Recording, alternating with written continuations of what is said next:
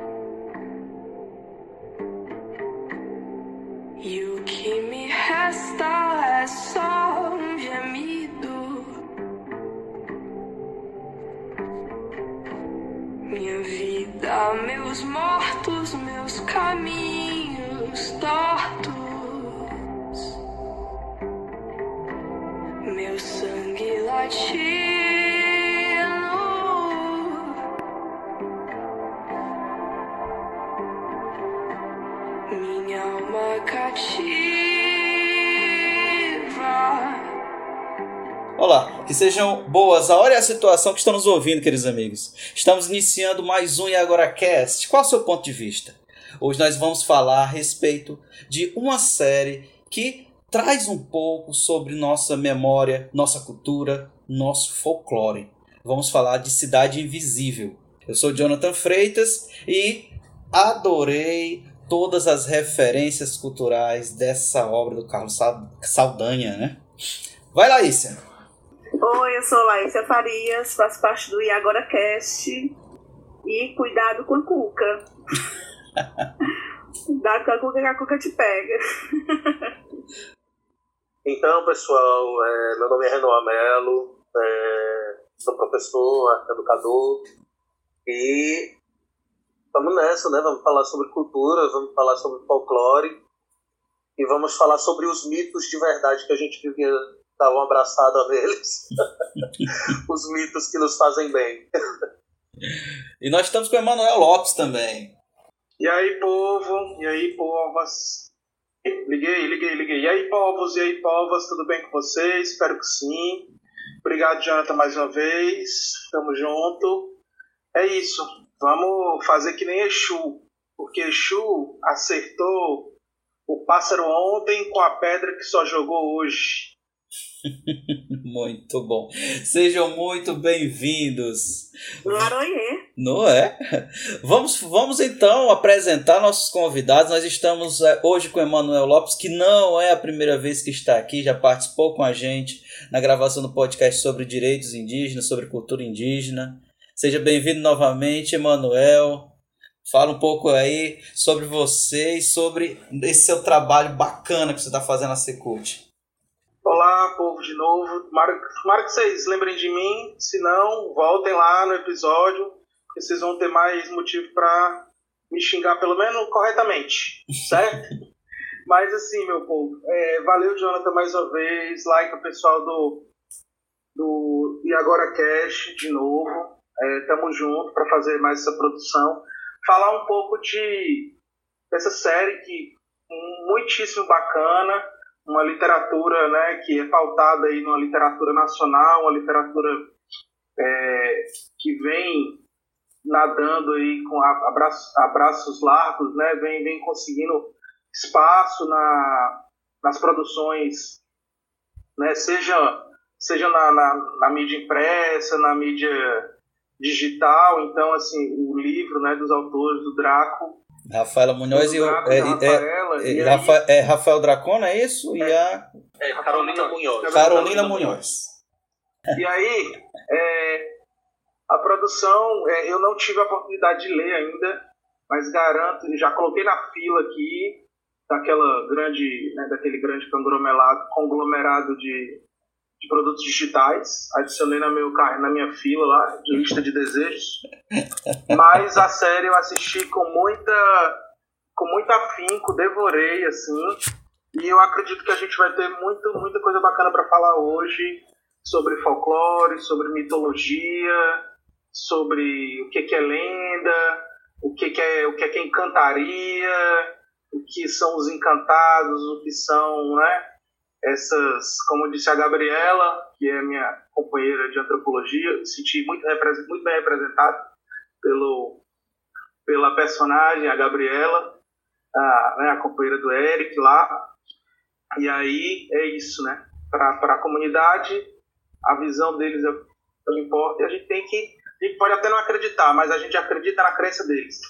Então vamos lá trocar esse papo aqui sobre várias mitologias e o debate, o diálogo, como a gente pode traçar isso com, uma, com um cenário né, local e nacional. Obrigado, Manuel. E nós estamos também com o Renoir. Renoarte. Se apresenta um pouco para os nossos ouvintes, Renoir. Quem é você aí nos bastidores da Cidade Invisível? No Badacuca. no Badacuca. Pessoal, é o seguinte, é, como eu disse, né, meu nome é Renoir Melo, eu sou arte educador no escola particular da nossa cidade, Fortaleza. É, também trabalho com teatro, tenho um grupo chamado Grit, é, onde eu sou diretor e ator. Também atuo em um outro grupo chamado Imagens também, coletivo Imagens. E também trabalho como arte educador também, como orientador de teatro também na escola pública, tanto no, no município quanto no estado. E enfim, acho, acho que a gente ainda não tinha tido esse contato aqui, mas espero que a gente esteja só construindo a ponte para que a gente possa atravessá-la várias vezes. E é isso, eu fiquei também muito encantado com a ideia da, do Cidade Visível. Inicialmente eu ouvi os comentários, me veio um pouco da ideia do pré-conceito, no sentido de, de conceituar a série antecipadamente, porque é uma série policial, que trazia um tema que tinha muita gente criticando a respeito de, de, de misturas culturais diversas e de representatividade de uma série de coisas que a gente vai mencionar aqui. E quando Aí eu resisti um pouco a assistir, mas quando eu assisti, eu abracei realmente a ideia, fiz meu, a minha análise por cima e no, no contexto geral me agradou muito. Me agradou muito Cidade Invisível. Acho que foi uma das, das boas descobertas, principalmente pelo debate que ela propõe já da, da nossa desse ano. Então acho que o ano começa bem com essa possibilidade de a gente ter uma série brasileira muito interessante para ser discutida na plataforma Netflix, na plataforma da Netflix. E é isso, vamos junto. Vamos junto. Valeu, Renoir. É isso aí. E nós vamos entrar então na nossa pauta após os nossos recadinhos.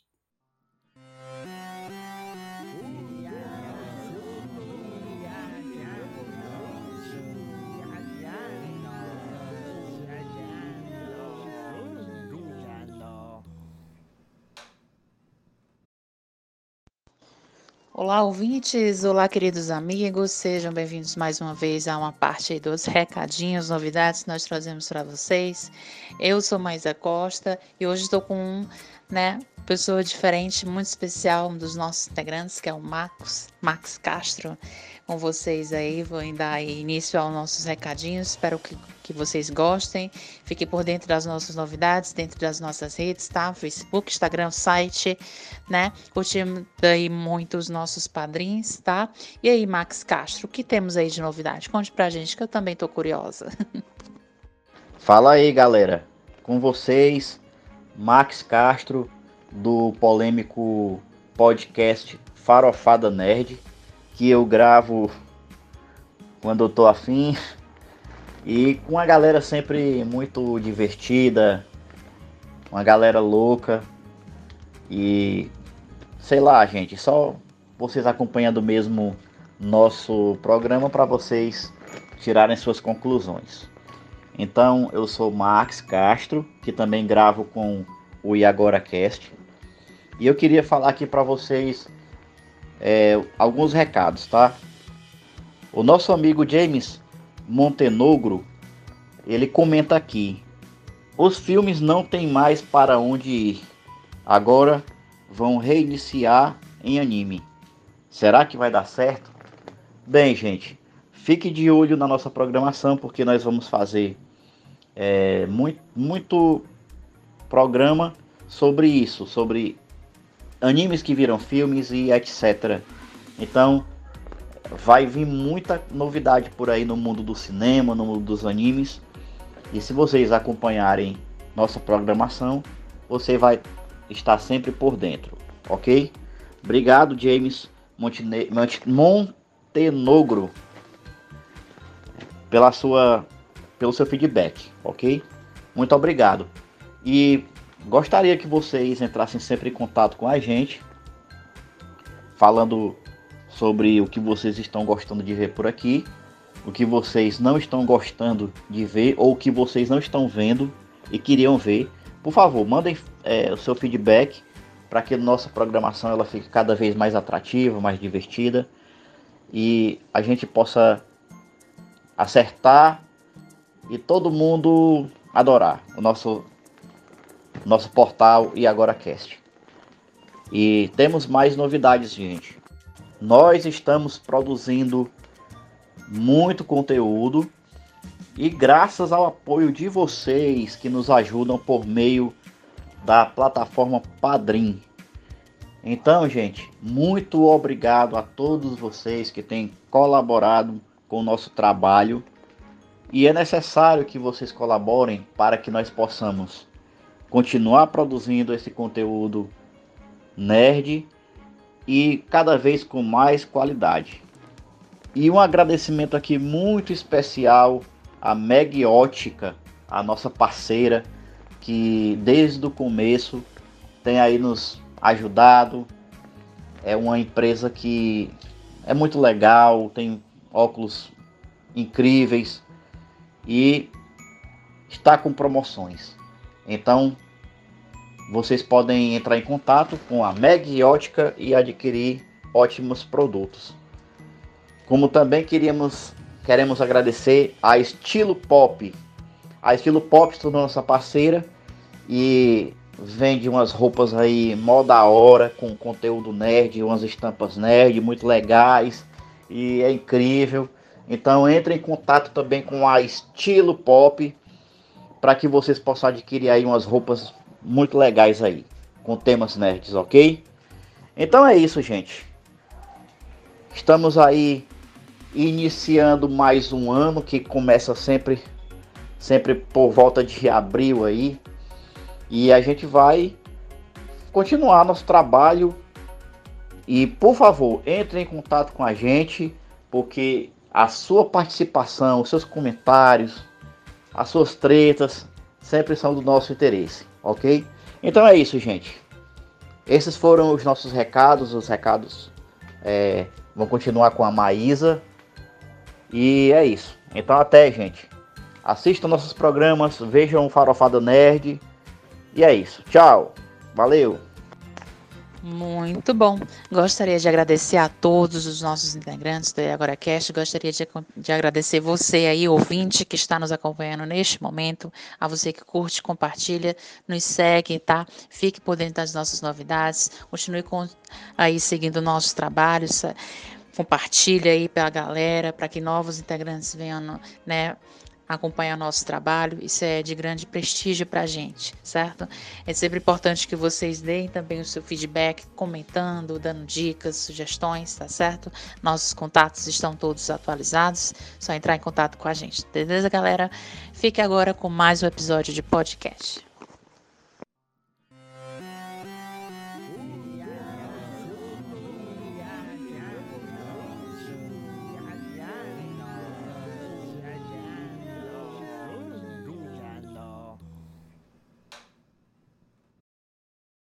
Beleza, esses foram os nossos recados. Vamos então ver essa pauta aqui. Nossos convidados já foram apresentados. Vamos falar um pouco inicialmente da série em si, uma ficha técnica breve, um pouco sobre a trama e os personagens. Alguém gostaria de falar da ficha técnica? Eu falo rapidamente aqui, depois vocês entram no, na trama, no roteiro. Do que, que trata o roteiro? Do que, que se trata? O, o, é, o que é Cidade Invisível? É uma série brasileira produzida pela plataforma de streaming Netflix e foi lançada agora em 2021, no dia 5 de fevereiro de 2021, e é uma produção de Carlos Saldanha, um conhecido nome mundial do cinema pelas animações, né, DreamWorks que e, DreamWorks como Rio 1, 2, a Era do Gelo, não é isso? E ele também e foi dirigida por Júlia Pacheco Jordão e Luiz Carone. Tem o roteiro assinado pelo Carlos Saldanha e pelos do Mirna Nogueira e pelos dois que desenvolveram a história, já que é baseada num romance, não é isso? Carla, Carolina Munhoz e Rafael Dracon. No elenco nós temos Marco Pigossi, conhecido das telenovelas globais, Alessandra, Alessandra Negrini, Fábio Lago, está muito bem como Curupira, Jéssica Cores, Jimmy London, é, José... A Júlia, né? Ju... Júlia Conrad, que faz a Gabriela, Jimmy London, nosso vocalista aí do Matanza, né, detonando lá também na atuação, o assustador, e outro e um grande elenco, né? É isso, a, a ficha técnica inicial, drama fantasia, policial. Cada episódio tem cerca de 35 a 40 minutos, mas se torna muito rápida a série, são apenas 7, 7 ou 8 episódios, não é isso? Dessa primeira isso. temporada, essa temporada, desculpe. E a, a classificação é 16 anos, pois tem nudez, um pouco de violência em alguns momentos. E cenas propensas a sexo. É isso. Ficha técnica é essa. Quem gosta de falar um pouco mais sobre direção, roteiro e outras coisas? Eu gostaria, eu gostaria de dizer assim que o que me fez assistir a Cidade Invisível foi uma entrevista do Marco, que eu assisti, o Marco Pigose, na um talk show.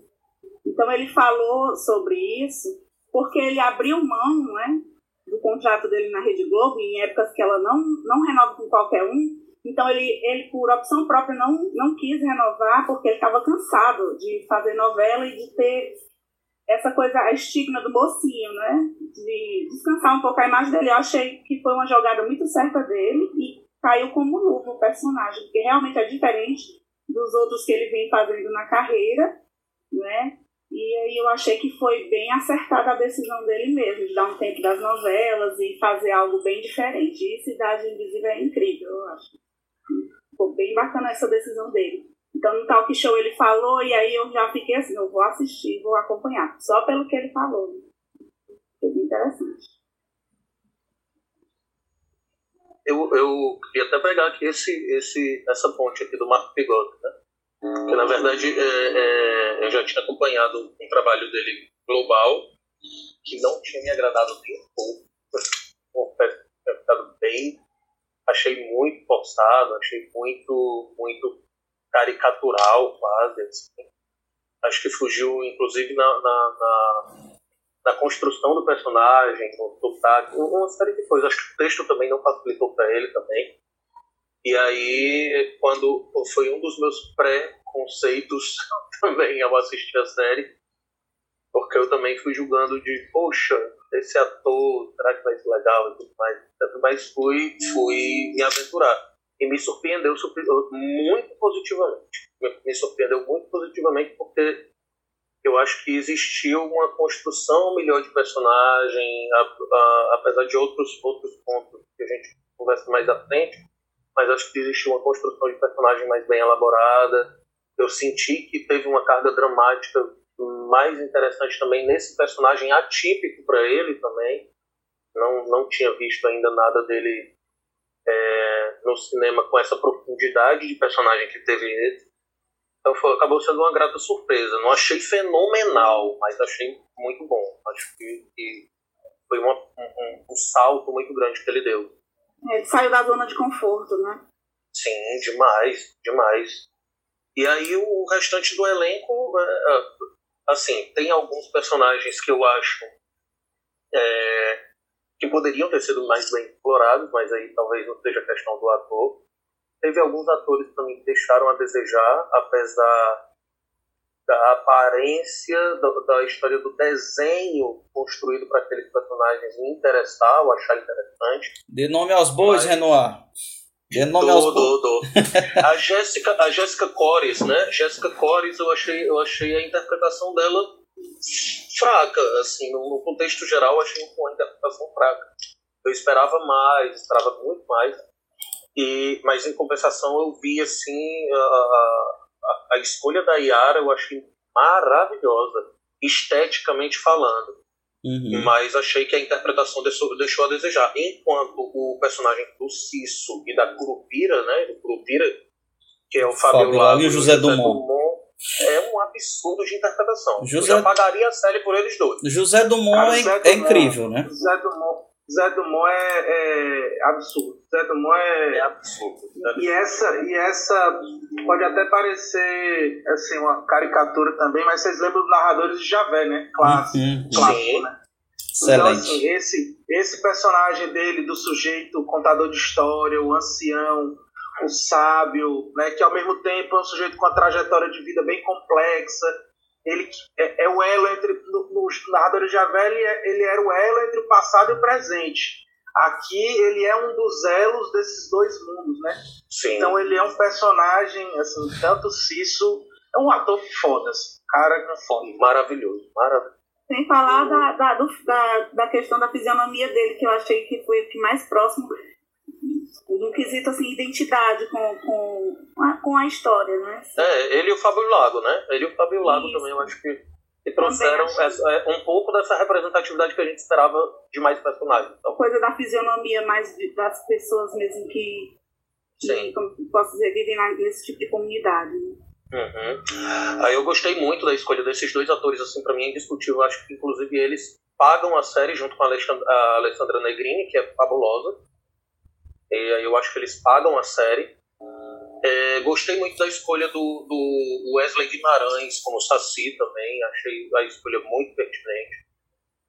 É, mas eu, eu me atenho a isso. Assim, eu acho que em relação a elenco, para pontuar, eu acho que os grandes destaques são Fábio Lago, José Dumont e Alessandra Negrini. Acho que esteticamente a escolha da Yara é muito boa, mas eu esperava mais como atriz. E gostei muito da escolha do Saci como um ator que eu não tinha visto ainda em telas, ou em trabalhos, ou em outros trabalhos. Confesso que também ainda não pesquisei sobre ele para ver outras coisas, mas gostei muito da escolha do Saci também. Quanto ao protagonista, aí já, já, já é aquela história que eu comecei falando dela, né? Ele me surpreendeu positivamente, ainda não acho que nada fantástico, mas acho que ele me surpreendeu positivamente, acabou saindo no saldo positivo. e uh, em relação, em relação a, ao criador, né, o Carlos Saldanha, foi uma das coisas que me estimulou a assistir a série também. Eu já tinha, eu já tinha acompanhado os trabalhos dele lá pela Discord, gosto muito do que ele faz, e quando eu soube que era uma coisa folclórica e tudo mais, falava do folclore e tudo, com a, a, a participação dele, aí me estimulou a assistir. Algumas caracterizações eu, eu questiono, mas no geral foi muito interessante. Eu, aí eu queria até pontuar aqui, não sei se tem tempo para isso. Teve um colega meu que reclamou bastante, a gente assistiu. Geralmente eu assisto a série, ele assistiu lá no, na, na casa dele e a gente comenta depois. E ele ficou muito indignado. Até se ele vai, ele vai escutar aqui o podcast um abraço, Ever. Com certeza ele vai escutar. E ele tinha falado que tinha ficado muito incomodado com a caracterização do, do Curupira na cidade. Com aquele saco plástico, aquela coisa. Ele assim, rapaz, eu achei muito infantil, achei bobo, não gostei e tudo. E aí eu vou até, vou até envolver aqui o Emanuel, aqui talvez o Emanuel tenha um pouco mais de, de conhecimento na área para poder ver se eu, se eu fui pelo caminho certo. Mas eu entendi aqueles sacos como o, o elemento do, do, da estética do Curupira, né? Porque ele usa nos braços e nas pernas umas plumagens, umas coisas assim. E a cabeça incendiando, né? E lembra também o mesmo efeito das plumagens que ele usa nas pernas e nos braços. E aí eu entendi que quando ele vai para a cidade ele tem que se ofuscar, ele tem que se misturar ali na cidade, aí ele adota essa história da, da, da cadeira de rodas e desses plásticos, como se fosse uma coisa meio alegórica, pelo menos eu entendi isso. E levantei essa defesa com meu amigo que ficou muito indignado. Ele disse assim, cara, aquilo dali estragou pra minha vida. Assim, cara, não acho que é pra tanto. Acho que, inclusive, é um erro julgar a, a, o figurino da série por um único figurino que você não tenha gostado. Mas eu acho muito coisa de gosto pessoal, porque eu achei interessante a construção. Isso, interessante. É, Manuel, fa- você falou aí sobre Dois Mundos. Fala um pouco da trama aí, do roteiro da série, do que, que ela trata, e depois, se você quiser, faz um comentário também sobre o sacos plásticos do Curupira. Vou começar pelo fim, então, pelos sacos plásticos. um ótimo ponto, Renoir, um ótimo ponto. Porque Renoir, Renoir, meu camarada, porque assim, é, foi algo que no começo me incomodou também, mas eu entendi que na, quando, né, assim, a gente vai, obviamente, imagino eu, podemos, né, já começando a soltar umas, uma, uma dose de spoilers, né, por aqui, né? Então, assim, a narrativa se constrói que aquela camuflagem, como você bem colocou, no final ela vai se liberar, né? Então, a, a ele, ele, personagem, estava ofuscado, estava camuflado, mas ao mesmo tempo estava reprimido, né? Ele estava é, é, preso, né? E aqueles sacos representam, de certa maneira, e a própria cadeira de rodas, né? Porque ele não desaprendeu a andar, né? Só que como a vinculação ancestral dele é aquele modo de andar, né? Com, com, com as pernas viradas para trás, ele não podia expressar isso na cidade. Então, essa, essa essência, tá? Eu não gosto dessa palavra, mas vamos lá. Para caracterização cênica e lúdica, talvez ela sirva, né? Não antropológica, mas essa essência da personagem fitava, necessitava naquele momento daquele aprisionamento para fazer a, a, interpretação, né? Eu acho que mais do que o, o, os sacos me incomodou uh, um pouco de exagero da caricatura, né? Da alcoolemia dele e tal, dele ser... Mas assim, eu entendo que pra, pra por conta das necessidades teatrais e cênicas, você precisa né, desenhar o gesto maior do que ele realmente é. Né? Na televisão, no teatro muito mais, na televisão menos, mas ainda assim.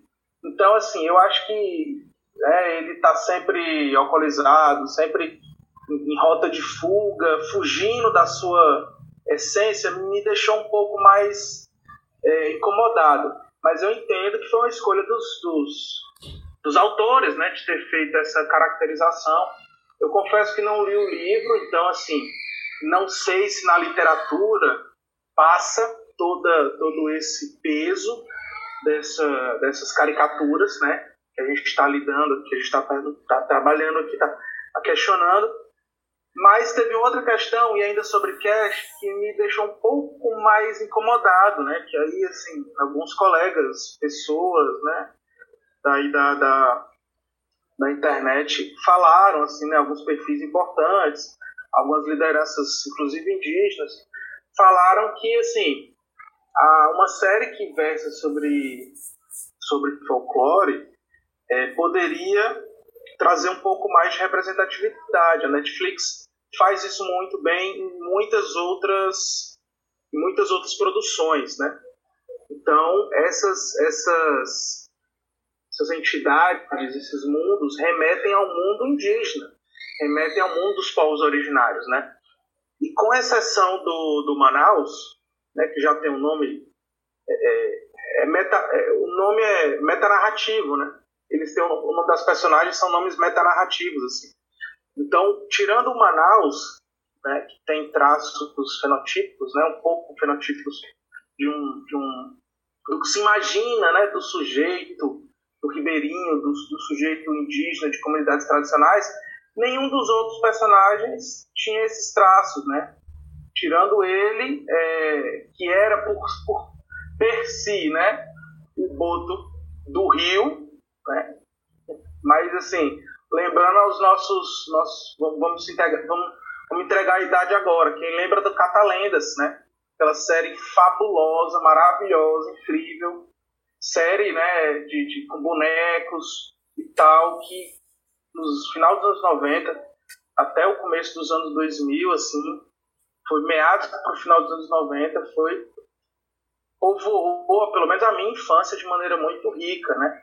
TV Cultura, fundação, né, a produção da Fundação Padre Anchieta, com consultoria de, de, de uma porrada de, de especialistas e que tratava, né, mesmo sendo com bonecos, né? Com, com bonecos, o teatro de bonecos tratava de maneira muito respeitosa e de maneira muito é, é, protagonizante para os sujeitos né, de direito daquelas, daquelas, daquelas lendas e daqueles mitos. Então, assim, é, eu acho que, evidentemente, assim, a, a, Netflix podia ter feito, podia ter escalado né, uma, uma, uma quantidade mais interessante de atores é, de populações indígenas, de populações ribeirinhas, porque ficou numa quantidade e numa, numa ofuscação, por assim dizer, do cash que não poderia ter, ter, ter, ido um pouquinho mais além, sabe, para discutir isso. calma aí. Calma aí, Manel, calma aí. A gente não vai entrar na polêmica agora, não. A polêmica é bloco à frente. Ah, é? Calma aí, tá calma bom. aí, calma aí. Vai tá queimar bom. pauta, não. Que a gente tá só na, ah. só na produção. Tá a gente chega já nessa, nessa daí que é ótimo. Essa, essa polêmica é ótima. Quem é? Aqui tá fechado? A senhora vai ter que ir embora? Tá com medo do escuro, Juarez? Que você sabe meu nome?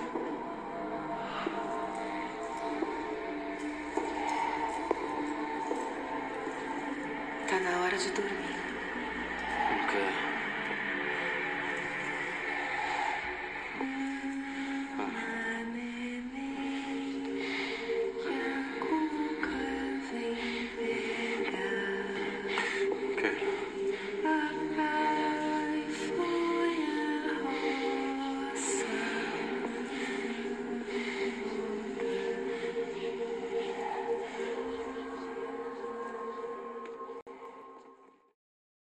Trama. Laís, você quer falar sobre a trama? Do que que ah. trata a série, o roteiro? O roteiro traz a, o, essa trama envolvendo o policial, o Eric, né? Uhum. E aí, no caso, ele vai investigar a morte da esposa no incêndio. No incêndio na, numa floresta, né? Isso, carioca? Numa, comunidade, né? Que ela, ela faz os trabalhos dela como antropóloga. E aí, nesse caso, começa-se a vir os mistérios e toda essa questão das entidades. E, os, e vai prendendo a gente, eu achei fantástico, porque realmente a gente vai assistindo, falando da trama, não é da questão da, uhum. dessa questão da investigação, da descoberta, né, da, de, dessas, desses mitos aparecendo, então vai prendendo realmente a gente, a gente vai querendo saber o que é que está por trás disso tudo, não é? Uhum. Até chegar num ponto que você realmente, eu acho que dá um plot twist, uma coisa assim que você fica, né, meio que muda tudo, não dando spoiler, mas já dando. Mas, mas, mas você mas pode, é, é, avisa aí, ó, cara ouvinte, se você não ter. percebeu, aqui vai ter uma chuva de spoiler agora, então para esse podcast, vai assistir Cidade Invisível, depois volta para ouvir o restante. Vai lá, solta os spoilers aí. Assim, e, e eu achei muito, muito bacana e partindo já que, que, é, que é ligado com a polêmica, porque é cidade, né, invisível. Então eles é meio, meio que eles adaptaram, né, para o mundo urbano. Uma sociedade, um grupo de pessoas, Isso. né, que Exatamente, são as entidades. Né, o boto aparece numa praia, né? Tem, assim, tem coisas bem que eu achei que realmente chamam a nossa atenção. Agora eu fico pensando, se nós, eu, que sou brasileira, tem certas coisas que eu não, não consegui entender, imagino quem é de fora que assiste, que tá na plataforma. Sim. Porque ela tá fazendo sucesso fora, né, também. Tá, também. Quais são as entidades, Laísa, que você, você percebeu lá na série?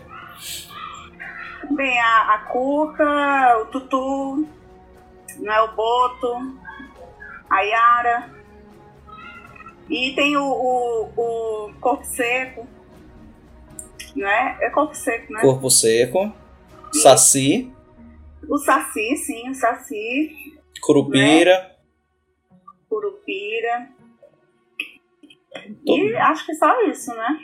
Até agora, né? Só apareceu isso. Vamos ver aí na próxima, no, na próxima temporada, né? Na próxima temporada, hein? Eu senti falta, né? De alguns, assim, tipo a Caipora né? Alegria do Pastoreiro. Pra ver o Boitatá. Boitatá, exatamente. E o lobisomem.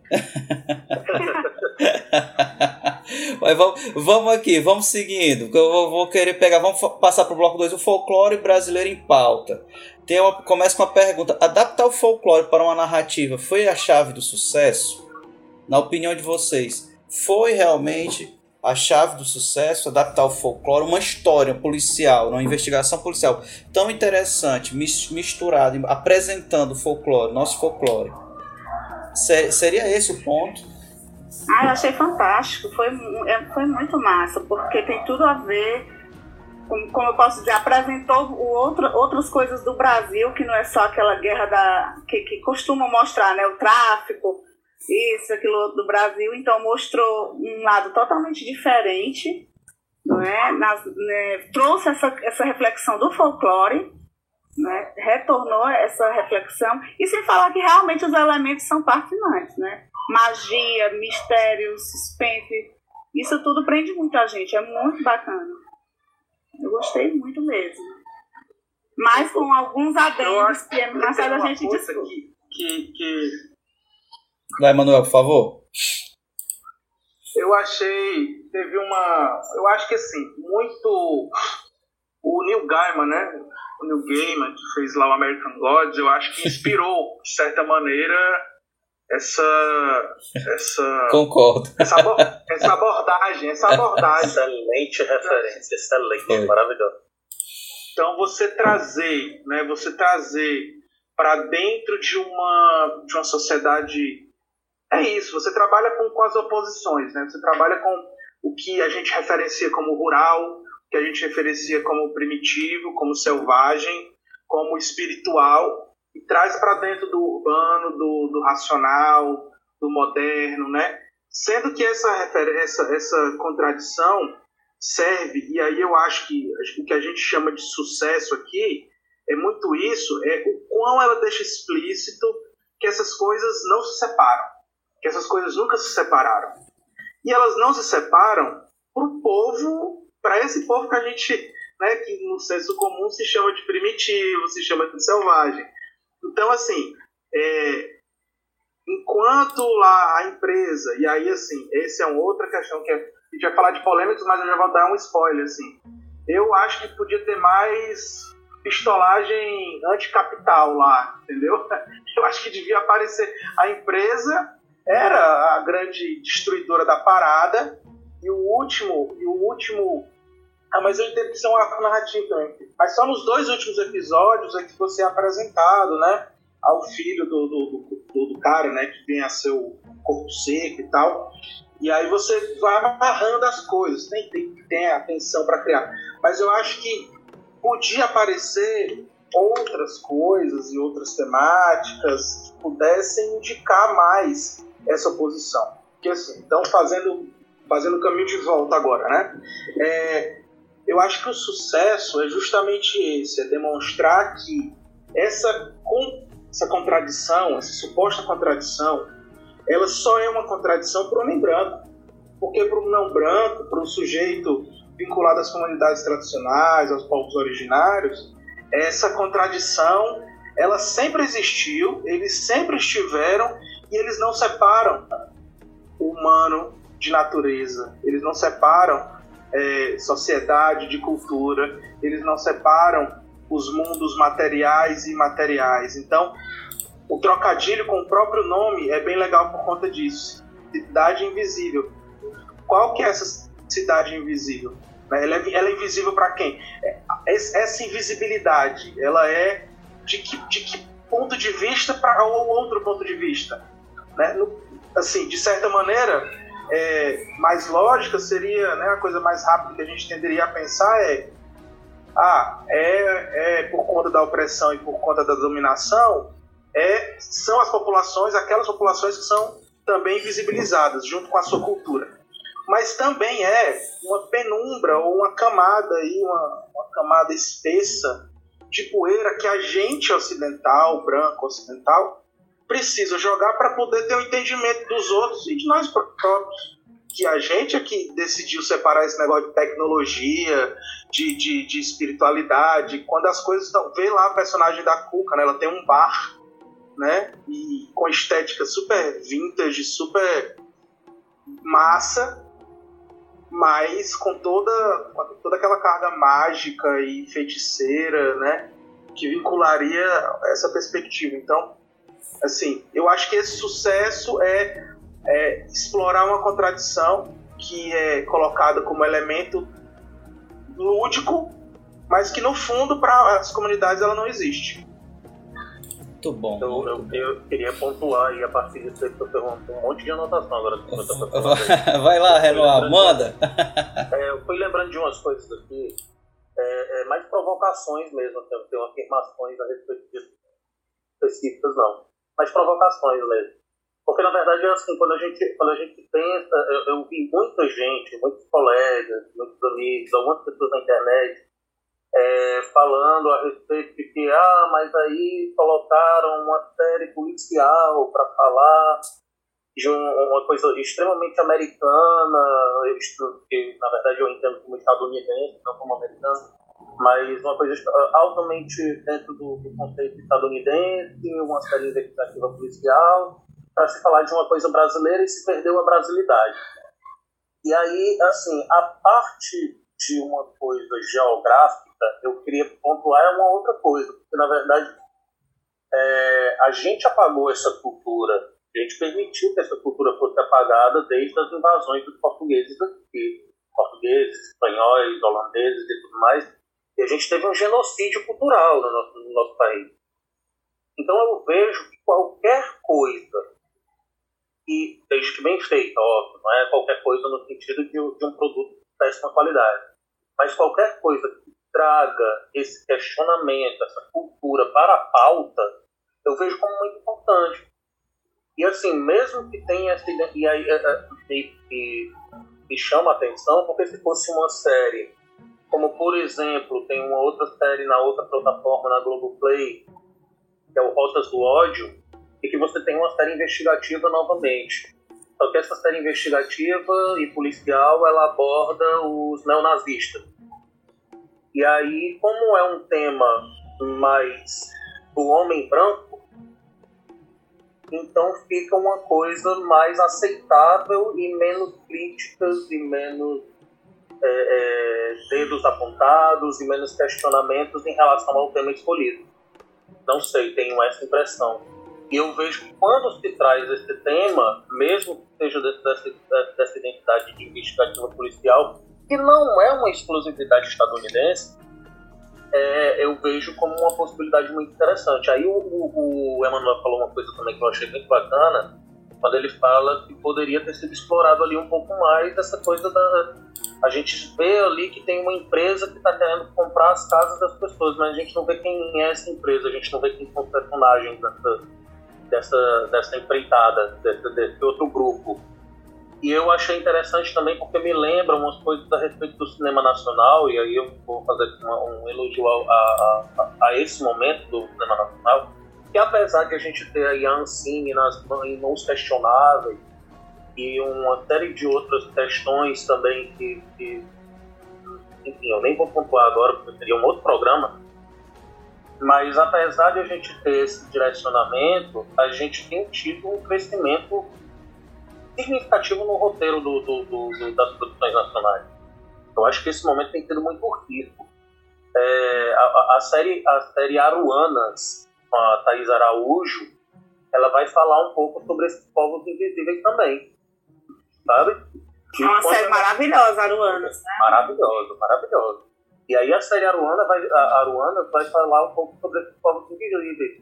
Só que ela vai deixar mais claro que essa, essa batalha não é contra um- um- uma pessoa invisível, né? No caso dessa, trazendo para o comparativo com essa série. E outra coisa também que eu vi, eu vi duas reportagens de veículos de, de mídia, de informação, que colocavam assim, é, a cultura indígena vista como algo maligno.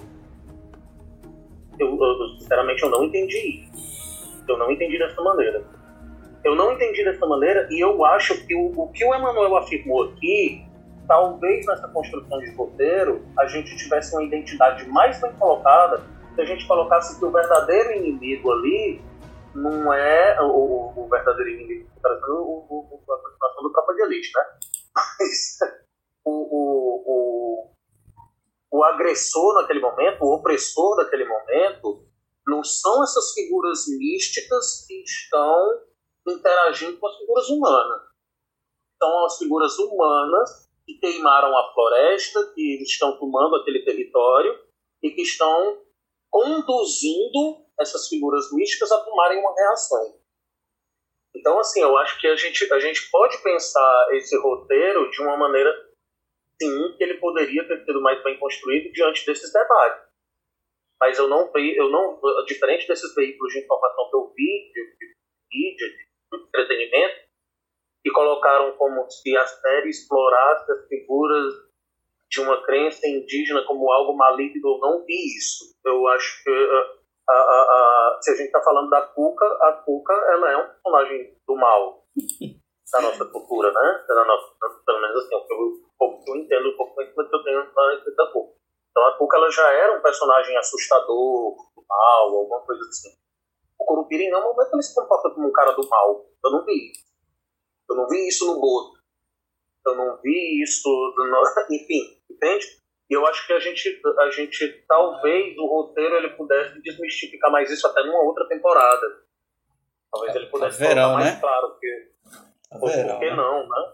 A verão, como, como já, já, deu, já deu a entender no último capítulo, né? Que poderá, Sim. poderá haver Sim. uma outra temporada. Yara, sereia, cada um dá um nome. Por que você tentou me matar? Quem eu amava acabou me matando. Quando a água do mar me devolveu a vida, eu passei a levar os homens pra morte. É a minha maldição.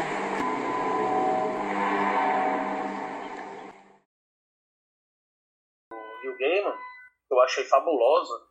E aí me lembrou o HQ Fábulas, que também promove a mesma coisa, que é muito interessante também, que é a produção da Vertigo, e que coloca os personagens dos contos de fadas Sim. Dentro de- do mundo atual. E é muito interessante também, tem uma proposta muito parecida também. Não, só- não Tem, só isso, né? O, o- o- é, como é que aquela era uma vez aquela série, né? Sim, sim, Open sim. the sim. On Time, né? Pronto, Bom também. Super né? Time, né? Isso. Muito bom também. Tiveram algumas, algumas perspectivas dentro desse, dessa, dessa ideia de colocar personagens do, do imaginário dentro da, do, do, do mundo atual. E é muito interessante. É muito interessante. Mas é isso. Eu vou falar um pouco Ma- mais. Massa. Manuel, quer acrescentar? Não, era só para meio que complementar, né, a- é, essa perspectiva que assim, o João, que é o personagem, né, lá do do filho do Cício, né, ele só vai ter a redenção assim no, no final. Sim. sabe? O spoiler, spoiler gigante, né? Desculpa, pessoal. Mas é isso. Vocês já foram avisados e voltem. Mas assim, então a redenção dele é muito tardia. Eu entendo, eu entendo que parece até que ele estava sendo ingênuo esse tempo todo e prega a pecha de ingenuidade quando essas, quando a gente sabe, né, que a galera não é ingênua desse jeito. né? Então ele ficou no, ele ficou no limbo entre ingenuidade e, e ser corrompido. Só que ele não podia ser corrompido o suficiente para atacar fogo e passar cerca no território da própria comunidade, como acontece eventualmente, né, aqui no mundo real, que, que a série pretende representar. Sim. Mas ele também não pode ser ingênuo o suficiente para desconfiar do patrão o tempo todo. Então ele foi um cara que saiu de casa, quis Uhum. estudar, né? Aí fica, é, é como se ele tivesse entrado, se corrompido, quando na verdade essas populações, esses sujeitos dessas comunidades que quando vão para essas né? E aí, mais uma vez, quando acessam a esse mundo do branco, com bens, serviços e direitos, né? E aí eu estou fazendo essa contradição como se existisse essa contradição, né? Quando ele fala lá, é, eu fui estudar, é, eu fui fazer curso de engenharia e tal, e aí é contratado lá pela empresa, é, é como se ele tivesse que ser necessariamente uma antítese da galera que ficou lá, né? Quando na verdade não é, quando a galera vai para esses, né, os sujeitos das comunidades, quando vão para esses acesso a esses direitos, eles na verdade são ainda impregnados dessa cultura que eles carregam com eles, porque não é uma bagagem, né? Cultura. Você lembra? A gente costuma muito falar nas aulas de introdução, ah, entendam cultura como uma bagagem. Não é bagagem, porque bagagem bota no chão e esquece. Deixa, não é isso. É no outro sentido, é impregnado mesmo. né? É algo que está colado em você. Então, essa antítese ficou, ficou um arco que demorou demais. Isso tudo que o Renoir falou, assim. É, podia ter dado essas dicas um pouco antes, né? E ficou um pouco ingênuo. O João ficou um personagem meio bobo, assim, meio perdidão. Manuel ficou mas naquela ele... lá do João, diz ela isso. Mas, mas ele, ele ainda, eu acredito que ele vai se desenvolver, porque do, em relação ao João, existe também uma revolta, ele tem uma certa, ele tem um certo ranço daquela situação, vamos dizer assim, uma raiva, uma revolta devido à mãe dele. Foi o que eu percebi. Ele, ele Do... Existe uma mágoa da morte da mãe dele uhum. e ele acha que tudo aquilo ali, as lendas, toda, toda a trama do, dos mitos e tudo, ele, ele se revolta por conta disso. Eu, eu lembro que existe uma discussão dele com o pai dele em Sim. que ele joga isso, né? Ele, ele tem uma revolta pelas coisas que aconteceram na comunidade e pela morte da mãe dele, que ficam. É isso que eu acho que na Cidade Invisível que me deixa assim, que deve haver, deve vir outras temporadas para poder explicar, porque tem muita coisa que não fechou ainda. Isso. Né? Ficou aberta. É, a gente está falando de personagens, eu não sei se vocês concordam comigo, mas se, se eu fizesse alguma espécie de organograma, de um desenho sobre a, as motivações e, e como esses personagens eles eles, eles se envolvem nessa trama, é como se tivesse o, o Eric, ele estivesse no centro dela, né? As entidades estivessem ao redor dele, pois se envolvem de alguma forma, dividindo-se inclusive entre, entre grupos, né?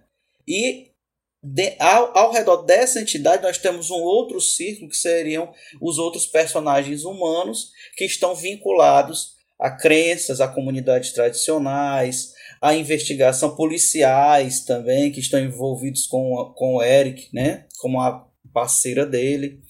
E o João, ele tem uma dupla motivação, né? Ele tem tanto a motivação da mágoa, que é por causa do falecimento da mãe, que poder, que na visão, na concepção dele, ela poderia ter sido curada, né? Se tivesse levado para, se ele tivesse dinheiro para pagar o hospital, ou se ele tivesse medicamentos, né? Utilizados pelo homem branco.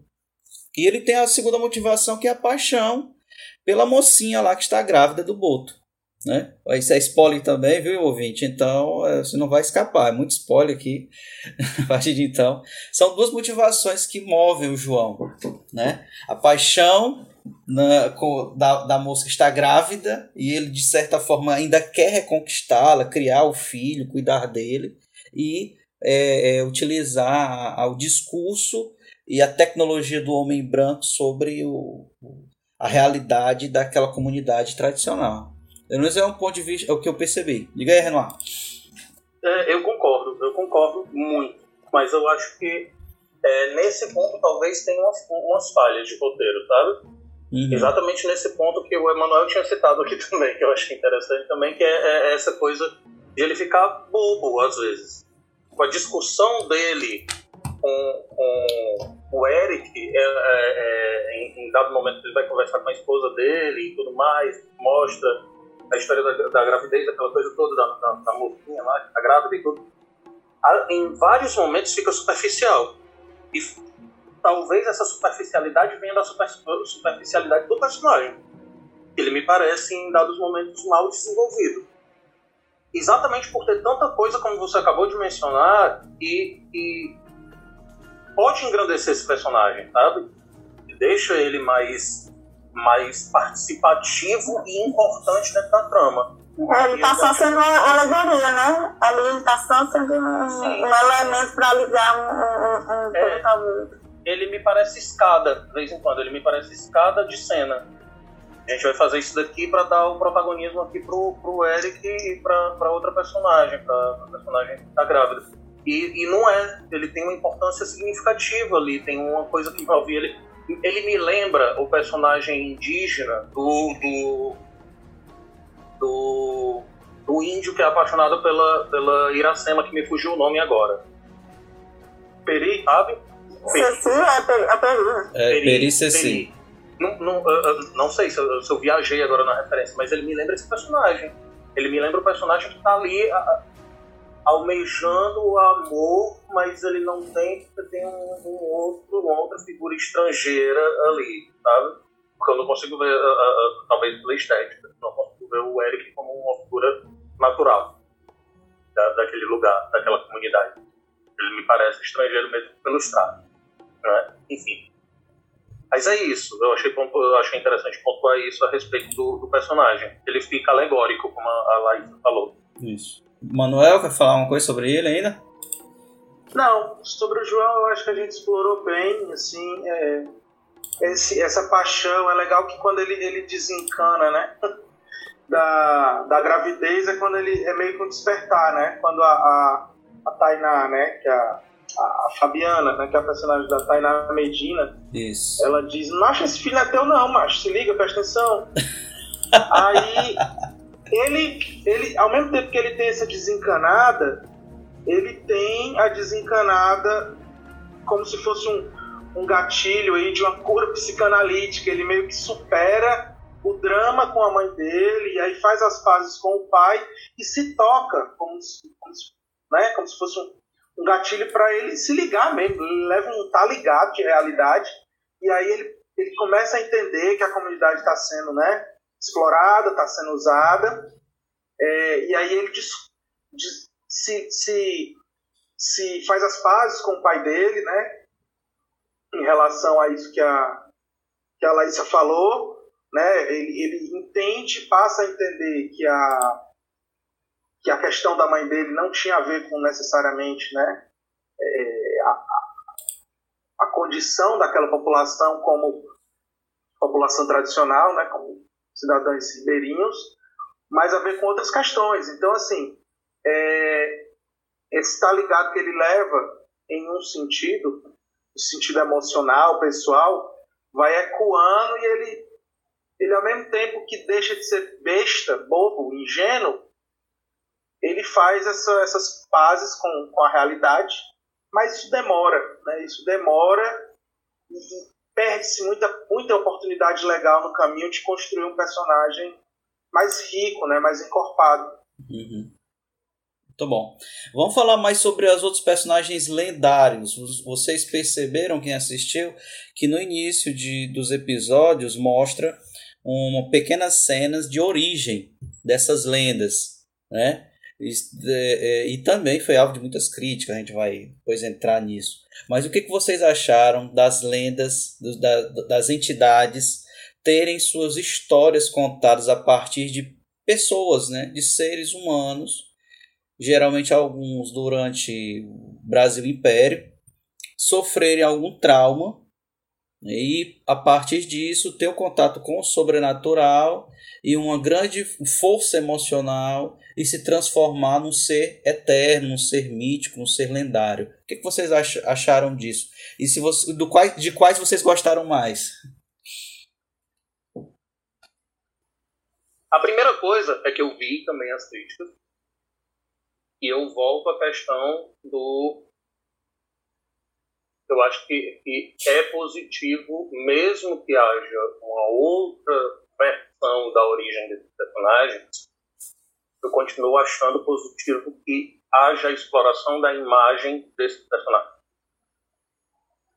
É, uma coisa que a gente estuda em arte é a coisa da versão, da adaptação. Uh, eu, eu, a, a, gente tudo gera crítica, mas algumas mais leves, outras mais pesadas. Vou dar um exemplo. Em 97, se eu não me engano, o Baz Luhrmann fez uma, fez uma, uma direção de Romeu e Julieta, onde ele coloca Romeu e Julieta como o como se fosse nos períodos atuais, né? falando com o jargão arcaico ainda, mas no, no na década de de 90. É, e aí gera uma crítica, gera, mas nada tão violento. Novamente, me parece ser uma coisa que, tipo, mas a cultura branca vale a pena ser pontuado. E quando vem novamente para essas questões de cultura de povos originais, cultura de povos africanos, sempre gera uma, uma crítica mais ácida, uma reclamação mais incisiva, uma coisa assim. Então, novamente, eu acho muito importante acho muito importante, fico já ansiando aqui por quando é que a gente vai ter talvez uma série brasileira explorando os orixás. Muito bom. Muito E qual foi, qual foi a sua entidade com a origem mais interessante, na sua opinião? Eu gostei muito da origem do Saci. Fala um pouco, fala um pouco aí pra gente como foi. A origem, é, a origem do Saci, ele, ele é acorrentado, né? Ele é acorrentado. Ele é um escravo, não é isso? Ele é um escravo, e aí ele é acorrentado, aí apanha pra caramba e tudo mais, e aí com um outro de... Tranquilo. Aí, aí ele, ele é um escravo, ele é, ele é amarrado, né? Acorrentado, e aí apanha pra caramba, e aí em um determinado momento, para ele fugir, ele faz uma linha ali meio jogos mortais, né? Ele vai lá e corta a própria perna para poder fugir. E, e, dado essa condição emocional, aí ele vai herdar os poderes e tudo mais. Foi uma das que me, me, me marcou, assim. Eu achei interessante porque eu achei muito possível. É, dentro da, da, da, proposta, eu achei muito possível. Uhum. e bom. a gente sabe, não é, não é, não é a história original, mas, mas me agrada essa história de você poder brincar com esses personagens fictícios, porque é domínio público. Então, desde que seja domínio público e você não ridicularize, eu sou contra ridicularizar, mas desde que você não ridicularize, você mantenha um certo respeito com essas figuras, com essas entidades, uhum. é, a tirar pelo, pelo dogma de cada um, né, pela de cada um, com essas entidades ou com essas figuras místicas, é muito interessante que você faça outras. Eu gosto da ideia outras de leituras. fazer outras versões, outras leituras. Muito bom. Vai lá, você fala aí. Foi bem, a do Curupira eu achei bem é, interessante, né? Assim, aquela. E, e vem no ponto do que do que estava a discussão, né? Foi uma invasão e aí o, o senhor lá que era o vilão, que é o que é, no caso, virou o corpo seco, né? Que dizimou a família, não é dele, que, que sim foi a representação indígena que teve. Eu acho que uma da, da única, não é? Assim, que eu vi, que eu percebi lá, que aí foi a família dele dizimada, assim. Eu achei interessante, achei que, que é um ponto a ser também desenvolvido. Tem muita coisa que eu acho que não fechou né, que ainda dá para ser desenvolvida, mas deveria, na minha opinião, mostrar mais é, a história das entidades. Achei que ficou um pouco a desejar nesse sentido. Para quem não conhece nada, porque, porque pra, por exemplo, para vocês que, que trabalham com, com cultura, né, a visibilidade pode, é, é bem melhor, mas quem nunca assistiu, né, quem sempre só viu isso de forma infantil, né, em programas é, é, para criança, dessa parte da fantasia. Então, essa questão do Cidade Invisível, quando ele vai, ele, ele vai para o público adulto, é, é bem interessante, mas que deveria, na minha opinião, abrir mais, é, contar mais a história, né? Mesmo que tenha trabalhado uma nova versão, né? Que é, é uma obra que é livre, e aí cada um fazendo a sua versão. Mas a do Curupira eu achei uma história bem interessante. E eu acho que tem a ver com essa questão da, da especulação, né, das matas, né? Não, beleza. A nossa, a nossa Sabiaguaba aqui de Fortaleza, né? É, é isso. Emanuel, qual foi o seu preferido? Sua origem preferida lá? Primeiro, eu não quero parecer professoral, mas assim, eu acho que vale a pena dar uma dar uma passada por isso, assim, porque vai muito no que o Enoa tá falando, assim. É, cara, não é uma série sobre é, folclore folclore, folclore Guarani, folclore, folclore Wayapi, sabe? Não são, não são é, é, perspectivas centradas em um povo né? Ela é uma perspectiva que se diz brasileira. E aí, assim, daria outro programa, na verdade, daria muitos programas, daria uma série, um ano inteiro de debate sobre isso. Mas toda, toda discussão que se pretende universal, obviamente, ela está passível de enveredar por, por, por caminhos né, que sejam mais ou menos problemáticos, né? Então assim, como ela se colocou e aí isso vai vai muito né, vai muito na esteira do que a Laísa colocou. É, a perspectiva da Netflix é criar uma série é, que seja obviamente vista pelo mundo inteiro. a plataforma vai para o mundo inteiro, né?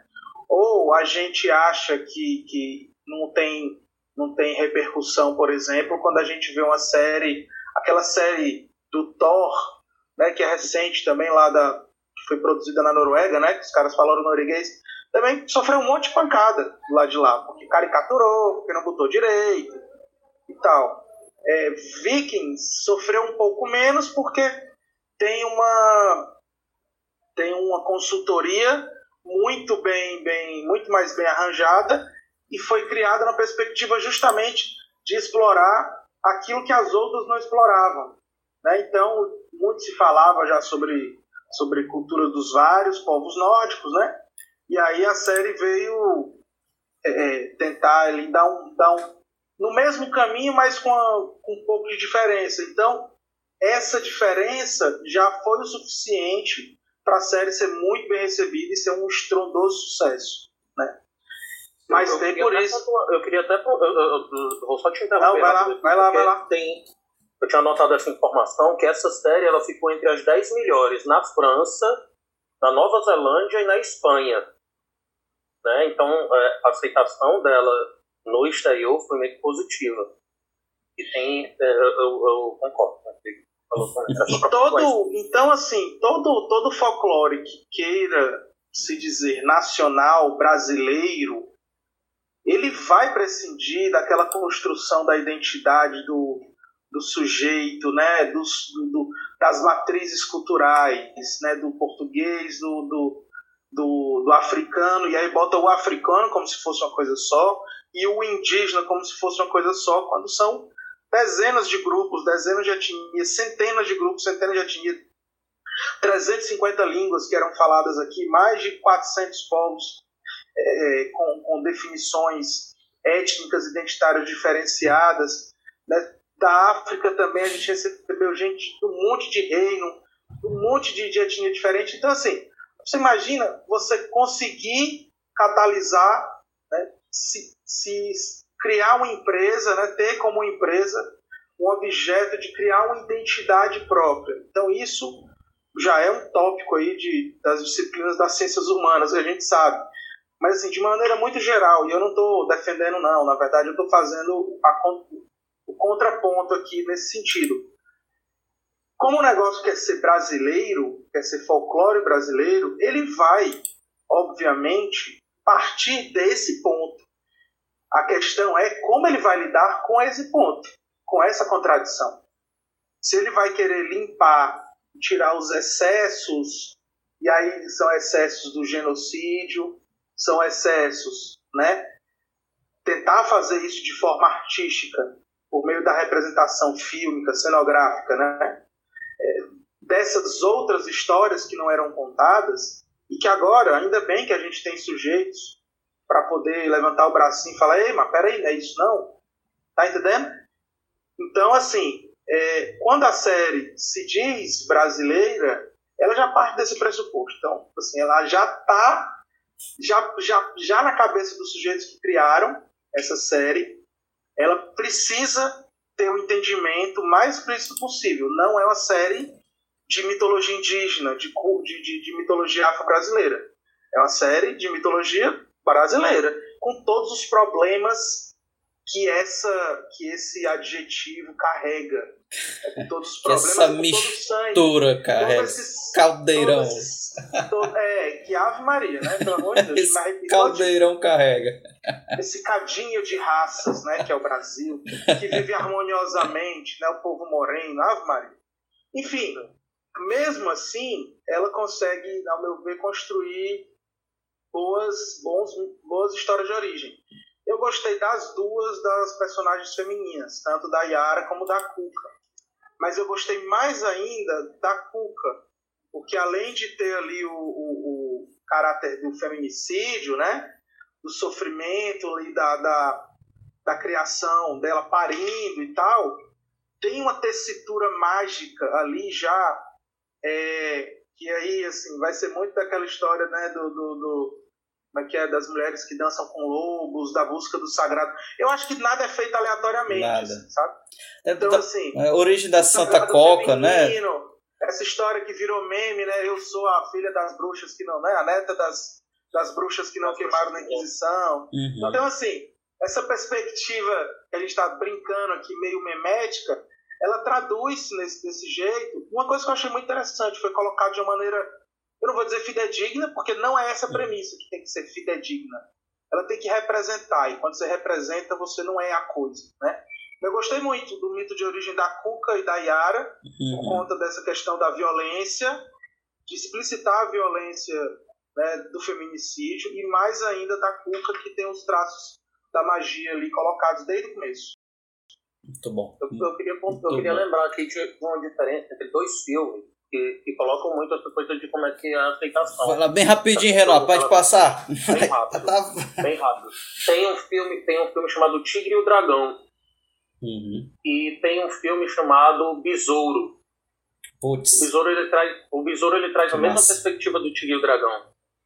Mas a perspectiva do Besouro é com, com o foco na cultura africana, na cultura brasileira e afrodescendente.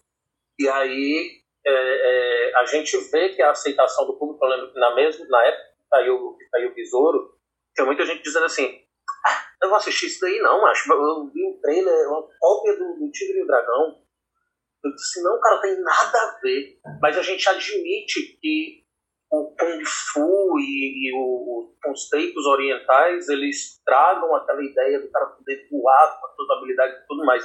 Mas a do, a do besouro a gente já não aceita, mesmo estando muito mais próximo da nossa, da nossa própria cultura, da nossa própria origem e tudo mais.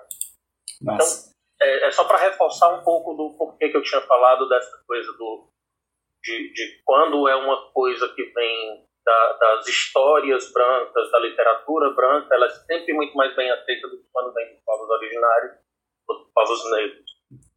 Besouro é o nosso Pantera Negra. Pantera Negra brasileiro. Exatamente. Que maravilhoso. Perfeito, perfeito, maravilhoso.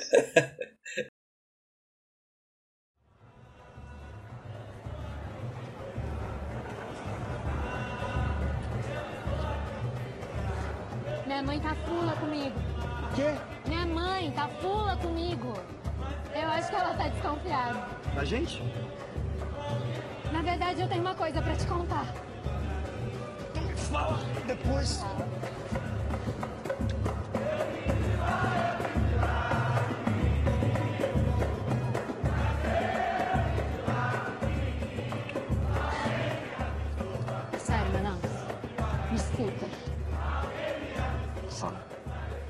Fala.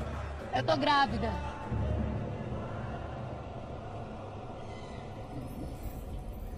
Você tá grávida? Você tá grávida? A gente vai ter um filho.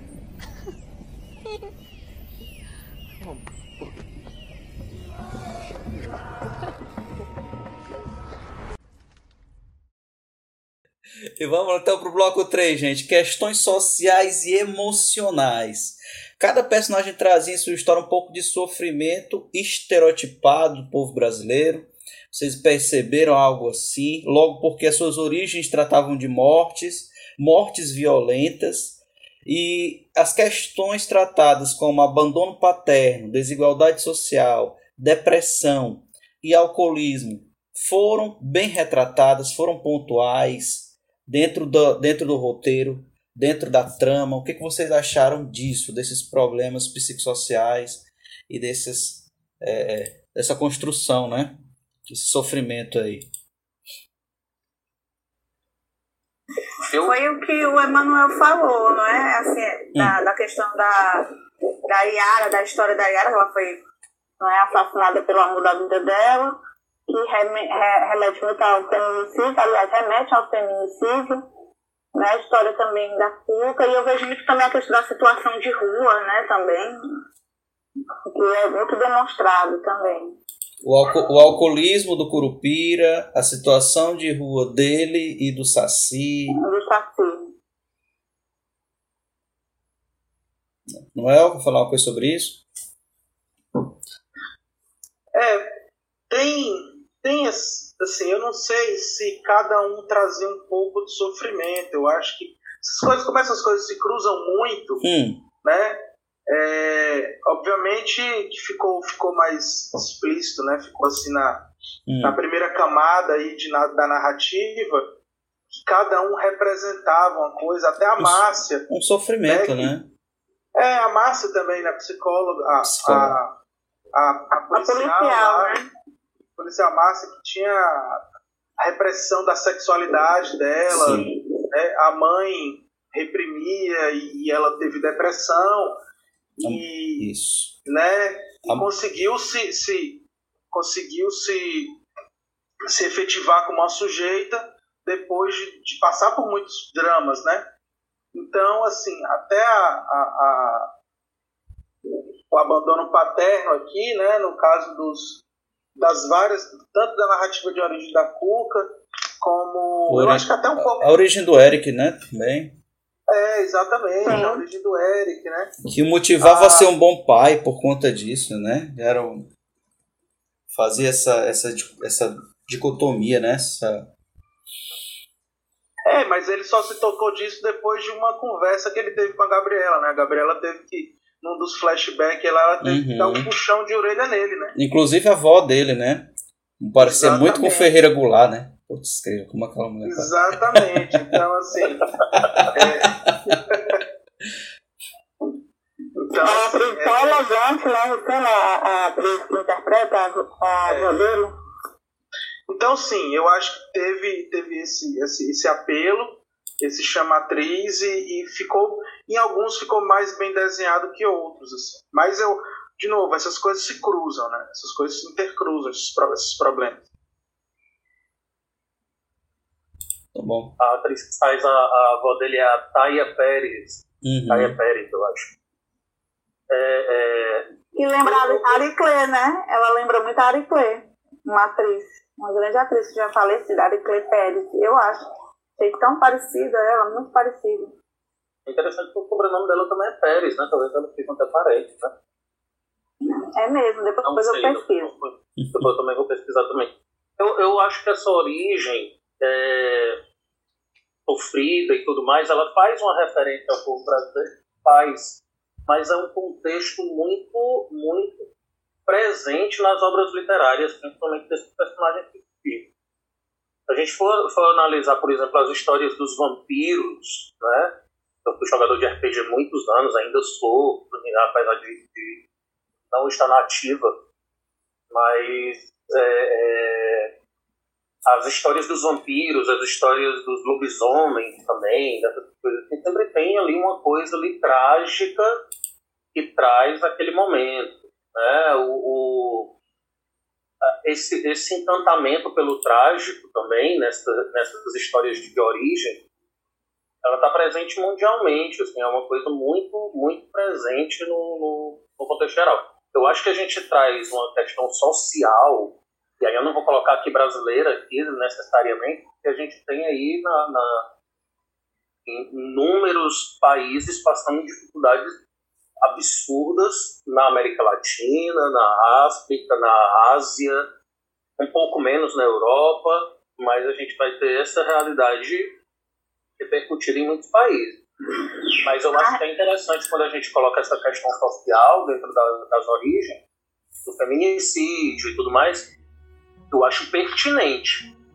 Mas eu não acho que foge tanto das histórias de origem. Da, a- a- de Frankenstein a Vampiro, a Drácula de Bram Stoker, a, a- ao retrato de Dorian Gray e, e infinitos outros exemplos a gente vai ter essas histórias trágicas, sempre carregadas de muita, muita energia negativa ali no seu começo para que esses personagens surjam das lendas, dos mitos e por aí vai. Então, assim, mas eu achei pertinente que fosse feito algumas questões levantadas socialmente e historicamente, dessas origens também. Porque, por exemplo, quando a gente pega ali a história dos pacientes que está comentado ali, também tem uma, uma, uma parcela histórica muito interessante. Uhum. Quer falar, Também- falar Alex?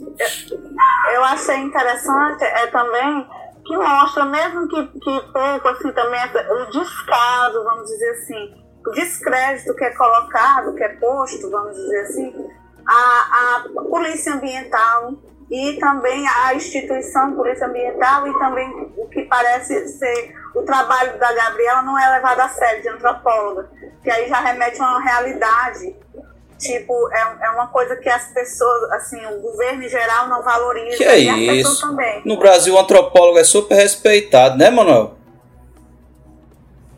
É doido. É, Ave Maria. Tem antropólogos, antropólogos, professores e artistas. Antropólogos, professores. E olha que tem muito antropólogo que é professor e artista, e muito artista que é antropólogo e professor também. Mas é muito massa isso. Lá você trouxe um ponto fantástico, assim.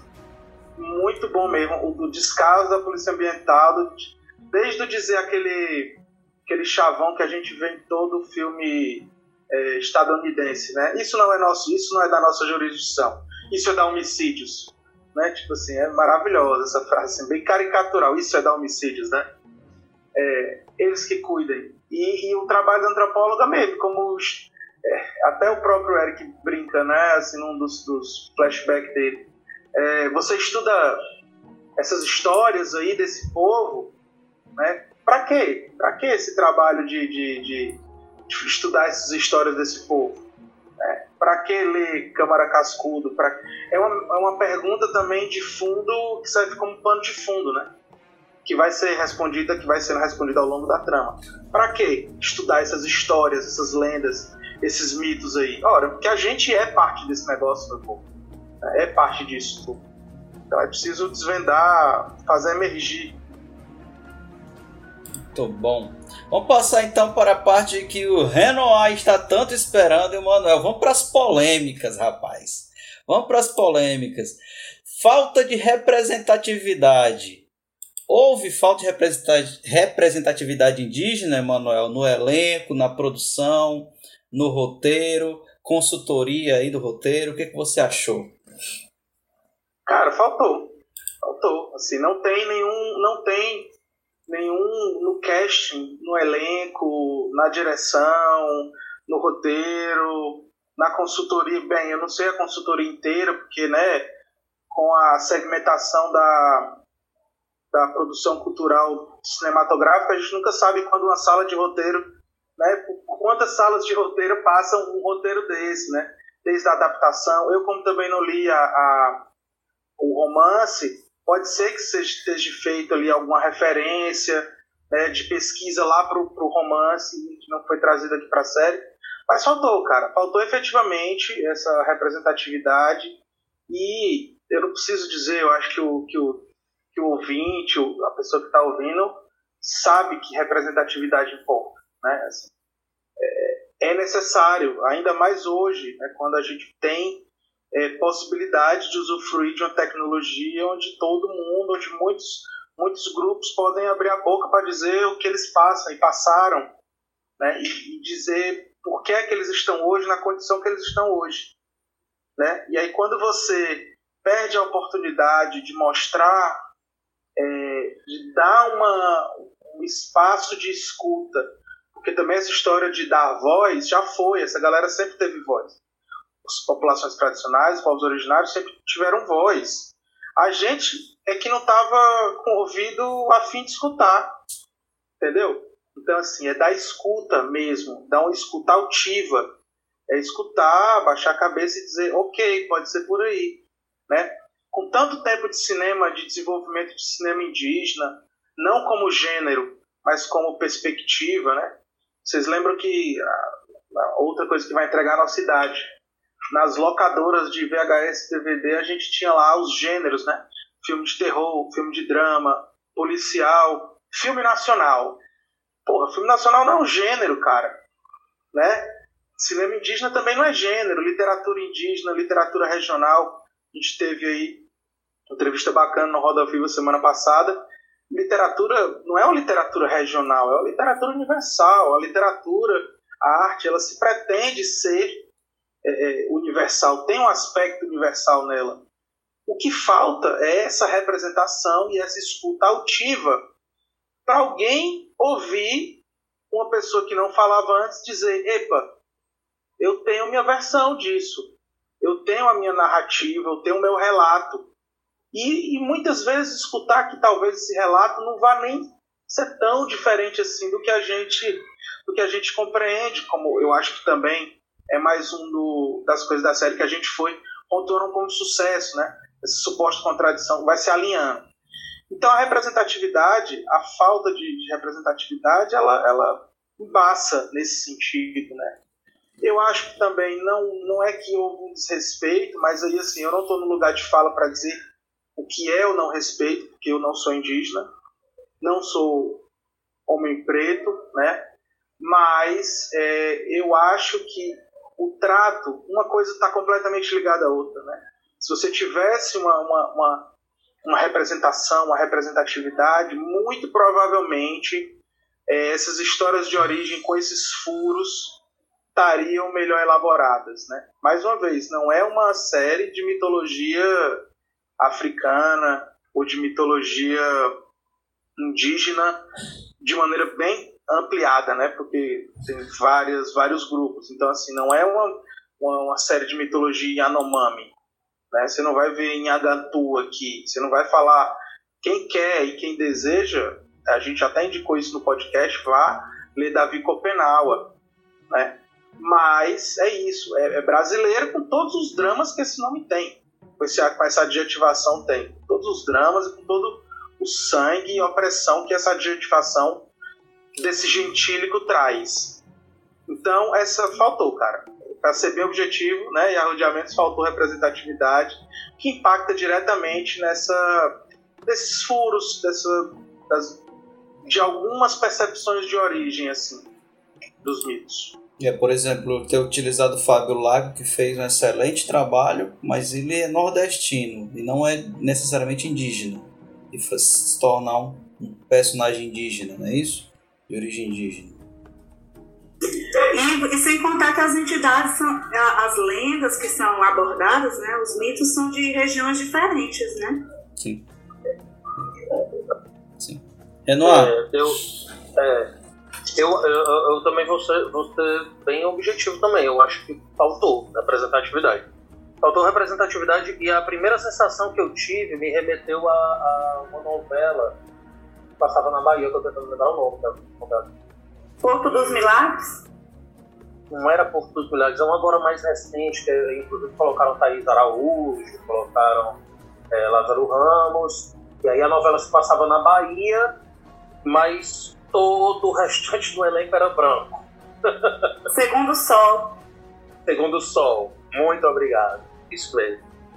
E aí eu lembro que na época teve uma polêmica muito grande porque o pessoal perguntou e a representatividade, cadê o povo preto na Bahia?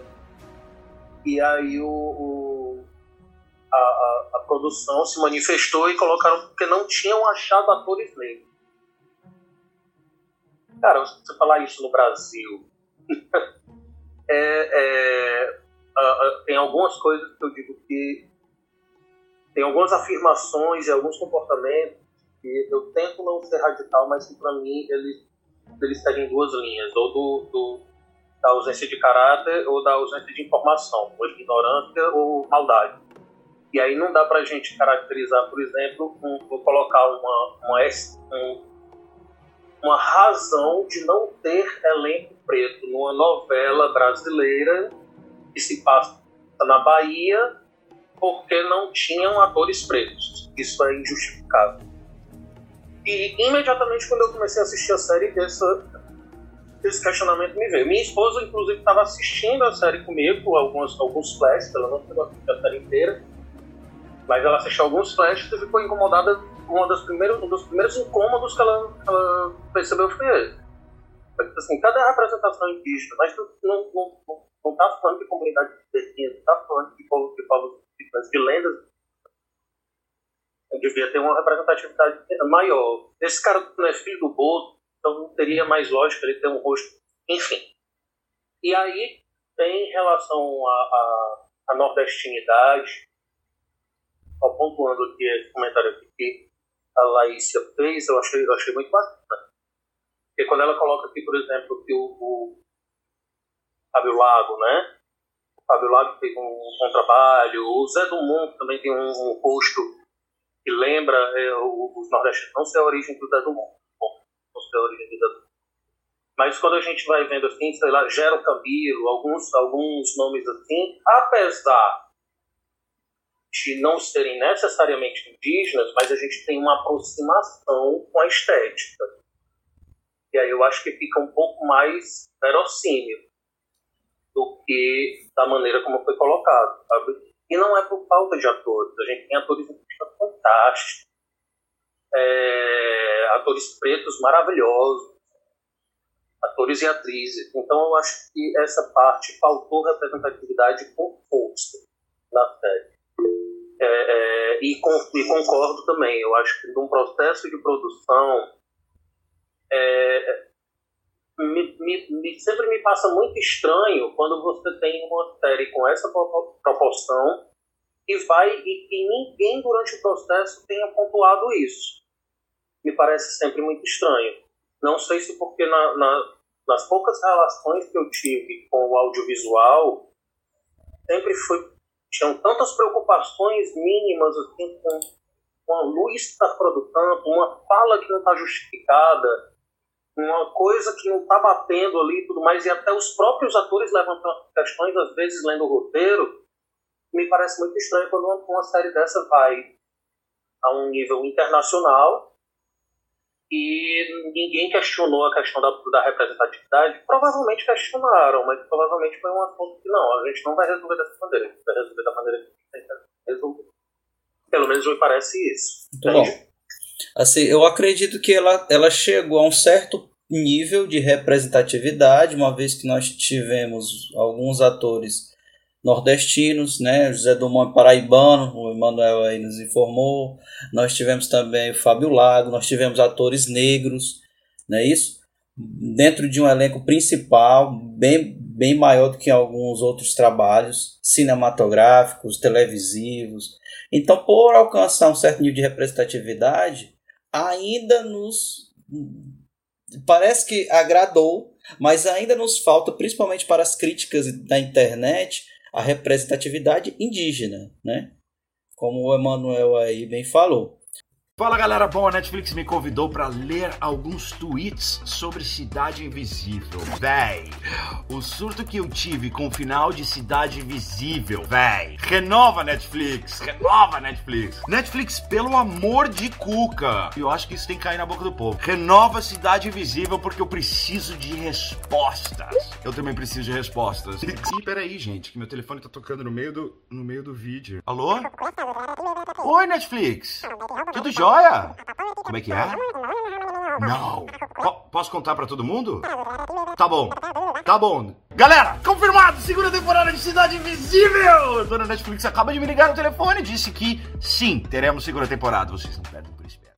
Vamos então, gente, terminar. Vamos para as considerações finais. que foi, Laís? Ah, eu tenho um ponto, gente. Vou falar do. É, falamos aí das polêmicas, mas eu tenho uma coisa que eu achei muito bacana, com uma boa sacada. É criança, né? A, a, a aluna.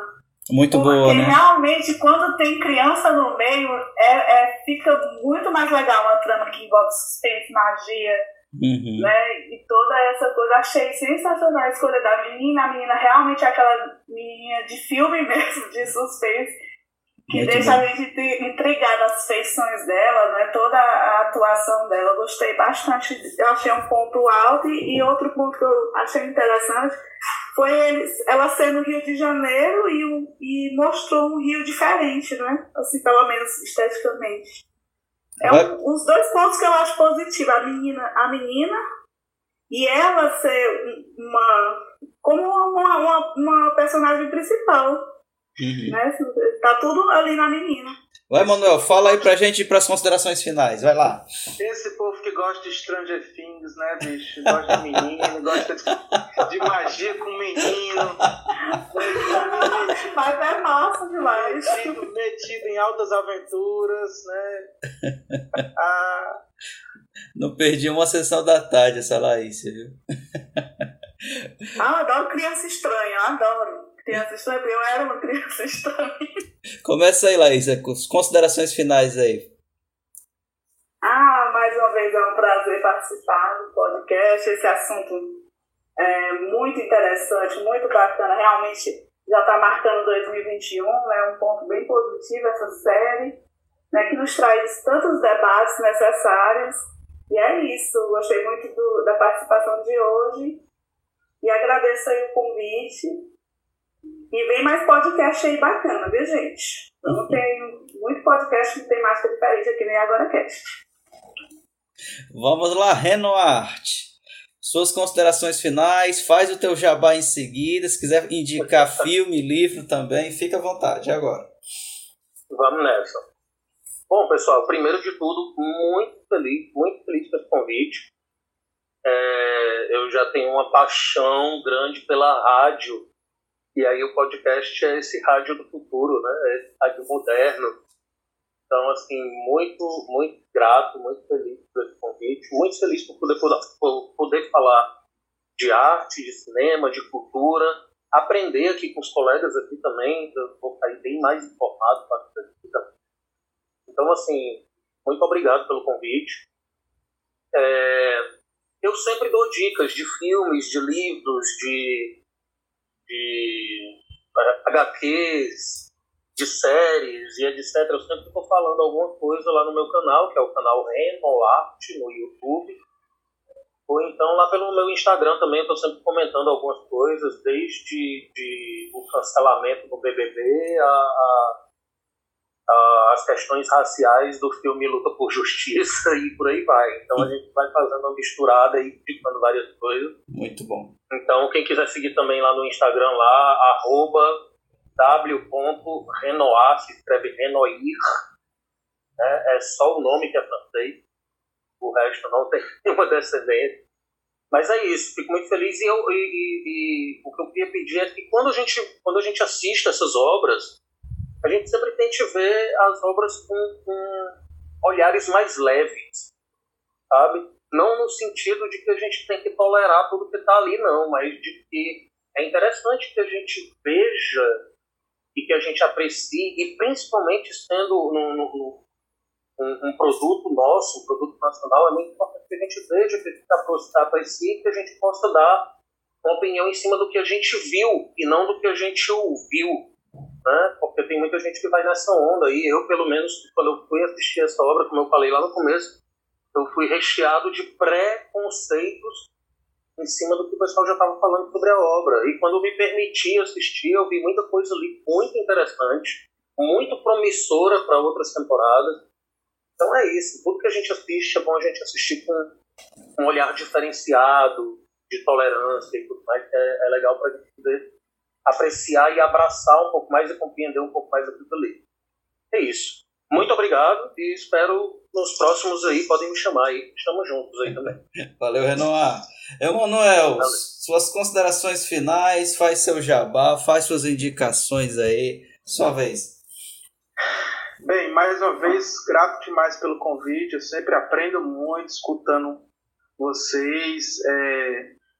Enfim, podcast é uma paixão que quando eu tive as, quando eu tive contato pela primeira vez é viciante mesmo, então já tem uns 10 anos que eu estou no mundo perdido e minhas minhas lavagens de louça nunca mais foram as mesmas, né?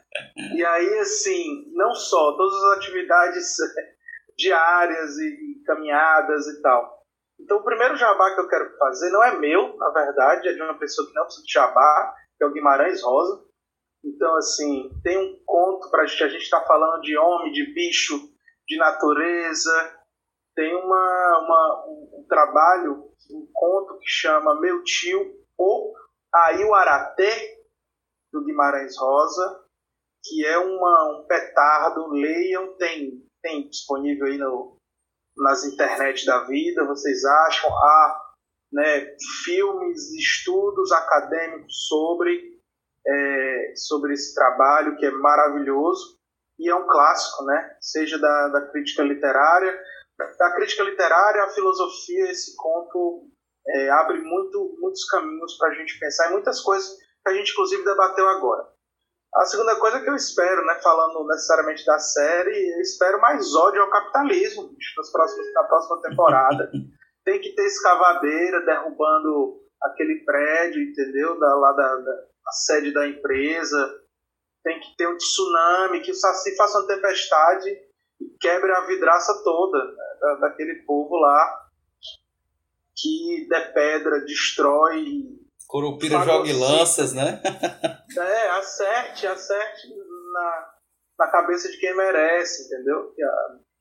Vou usar aqui um meme aqui, é, é, é... Vândalo ao Estado. é, exatamente. Por favor. Né? Então, eu acredito que muita coisa vai se resolver. Que bom que. Espero que a Netflix também pegue uma consultoria com, com literatos e com pesquisadores indígenas e que corrijam né, os, os cursos aí da história que já é bem boa, assim, mas que afinando mais fica bem legal. Muito bom.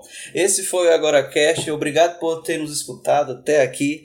Caso queira nos seguir, nós estamos nas redes sociais, página no Facebook com AgoraCast Podcast, Twitter no arroba AgoraC e Instagram no arroba AgoraCast. Esse foi mais um programa, até o nosso próximo episódio. Um abraço e até lá! Meu sangue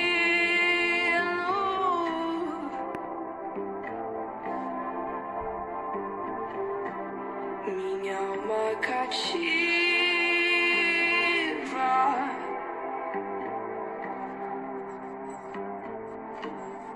Rompe tratados, trai os ritos,